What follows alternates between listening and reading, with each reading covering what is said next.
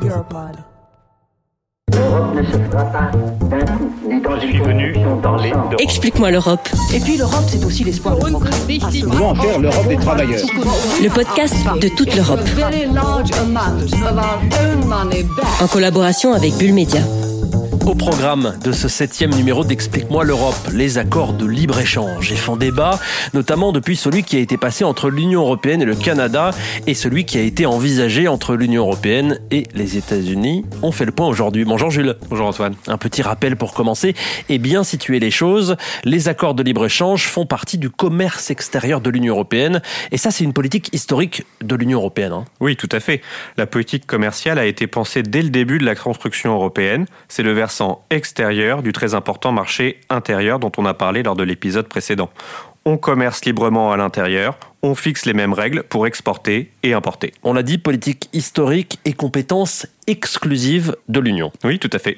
Tous les accords de libre-échange que l'on passe avec le reste du monde sont négociés par la Commission européenne à la demande des États membres. Individuellement, les États n'ont pas autorité pour passer de tels accords. C'est d'ailleurs l'un des grands arguments des partisans du Brexit au Royaume-Uni.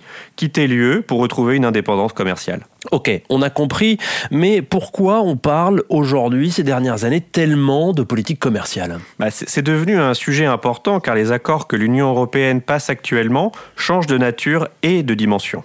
On parle d'ailleurs d'accords de nouvelle génération. Ils vont désormais bien au-delà de la simple diminution des droits de douane qui, jusqu'à récemment, résumait largement les accords de libre-échange. Accord nouvelle génération, alors ça c'est quoi?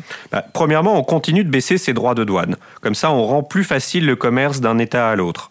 Deuxièmement, on inclut des secteurs d'activité qui n'étaient jusqu'ici pas très concernés, comme les services, les marchés publics ou les produits agricoles. Et dernière chose, non des moindres, on essaie d'harmoniser les normes. Bon, à ce stade, il nous faudra un exemple. Alors, exemple. L'exemple du moment, c'est celui des appellations qui protègent les produits alimentaires comme le comté, par exemple, ou encore le champagne. Ce sont les AOP et les IGP. Eh bien, dans l'accord qu'on a passé avec le Canada en 2017, 145 de ces appellations sont reconnues. Par conséquent, impossible normalement de trouver un fromage avec le nom de comté sur un étalage qui serait canadien et qui n'aurait pas été produit en Franche-Comté en respectant tout le cahier des charges. C'est tout sauf anecdotique et c'est même une grande nouveauté sur le plan commercial. Explique-moi l'Europe. On l'a dit, beaucoup d'accords sont passés. Est-ce qu'on n'en profiterait pas pour faire un petit tour du monde des accords de nouvelle génération qui ont été passés par l'Union européenne? Bah allons-y. En 2016, on s'est entendu avec l'Ukraine, avec la Géorgie, avec la Moldavie et avec la Corée du Sud. En 2017, le Canada et en 2019, le Japon, dont on a moins parlé, mais qui est l'accord le plus important qui ait jamais été conclu. Il concerne 600 millions de citoyens et représente 28% du PIB mondial. Et puis il y a bien sûr tous les autres accords de libre-échange qu'on est en train de discuter, comme avec le Mexique, Singapour, l'Australie ou encore les pays du Mercosur. Amis français, les Canadiens vous tendent la main. Ayons l'audace de bâtir ensemble un monde plus progressiste, plus diversifié, plus vert, plus inclusif, plus ouvert, plus démocratique, un monde plus libre, plus égal et plus fraternel, un monde à notre image. Justin Trudeau, le Premier ministre canadien, qui commentait ici cet accord CETA qui a tant fait débat. Alors on va s'y arrêter une minute. Pourquoi il a tant fait débat cet accord? Est-ce que c'est pas justement parce qu'on allait plus loin qu'auparavant? Si, c'est tout à fait pour cette raison. Le CETA comprend des échanges agricoles avec un risque, d'après certains opposants, pour le modèle européen, car le principe de précaution est différent au Canada. Autre problème qui a été dénoncé, l'opacité dans laquelle ont été conduites les négociations. Et enfin, l'accord prévoyait l'établissement de tribunaux d'arbitrage pour le règlement des différends, avec la possibilité pour les entreprises de contester des politiques menées par des États. Vous avez dit prévoyait, ça veut dire que ces tribunaux n'ont pas été retenus finalement? Non, en tout cas pas pour le moment, parce qu'ils suscitaient une trop grande inquiétude et certains parlements, comme celui de la Wallonie en Belgique, menaçaient de refuser l'intégralité de l'accord s'ils étaient conservés. Et l'accord avec les États-Unis, alors il était négocié en même temps que celui avec le Canada et celui-ci aussi, on en a beaucoup parlé. Hein. Oui, alors l'accord avec les États-Unis, le TTIP, celui-ci n'a pas marché.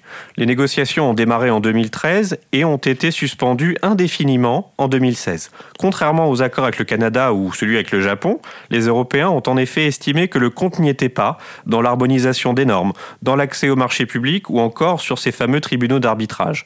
L'UE a jugé que les concessions américaines étaient trop faibles et à vrai dire, ce n'est probablement pas avec Donald Trump qu'elles pourront reprendre. The European Union has been particularly tough on the United. Explique-moi l'Europe. On vient d'entendre Donald Trump. Euh, Avec lui, avec Donald Trump, on est presque entré dans une sorte de guerre commerciale, non? Bah, L'expression est peut-être un peu forte, mais il y a de ça.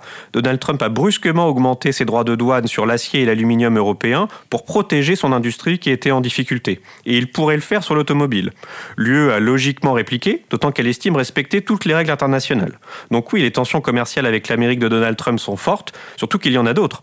Les États-Unis contestent l'OMC et veulent aussi empêcher les Européens de commercer avec l'Iran. Et avec la Chine, alors comment ça se passe? Bah, avec la Chine aussi, ça n'est pas simple. Le pays est fréquemment accusé de dumping. Dit autrement, on l'accuse de subventionner ses entreprises afin de les rendre plus compétitives. C'est très encadré en Europe et la plupart du temps, on considère ça comme de la concurrence déloyale. L'Europe s'efforce donc de réagir en mettant en place des instruments de défense commerciale qui reviennent globalement à augmenter temporairement mais fortement les droits de douane pour protéger les entreprises européennes. Merci Jules. L'Europe apparaît donc à un tournant. Sa volonté de poursuivre dans le libre-échange se heurte à une inquiétude croissante de la part de ses citoyens, surtout dans un contexte heurté avec les États-Unis et avec la Chine. Retrouvez ce podcast sur toutes les plateformes d'écoute, sur iTunes, sur Spotify, sur Deezer, sur Eco Podcast. Et puis pour aller plus loin, rendez-vous évidemment sur le site de toute l'Europe, toute l'Europe.eu. On se retrouve bientôt pour le huitième épisode d'Explique-moi l'Europe. On parlera cette fois d'immigration. À très vite.